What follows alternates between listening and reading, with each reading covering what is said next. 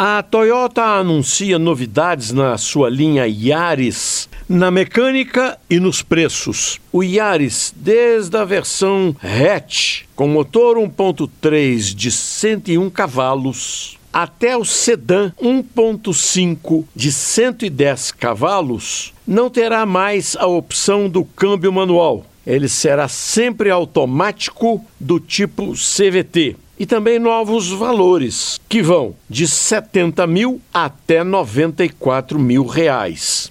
É claro que a fábrica não fala nada a respeito, mas eu tenho cá para mim que essas modificações no Yaris, cortar o câmbio manual e subir o preço, estão preparando o caminho para lançar uma versão do tipo pé de boi mais simples e barata para quê? Para substituir o Etios que já está caindo do telhado.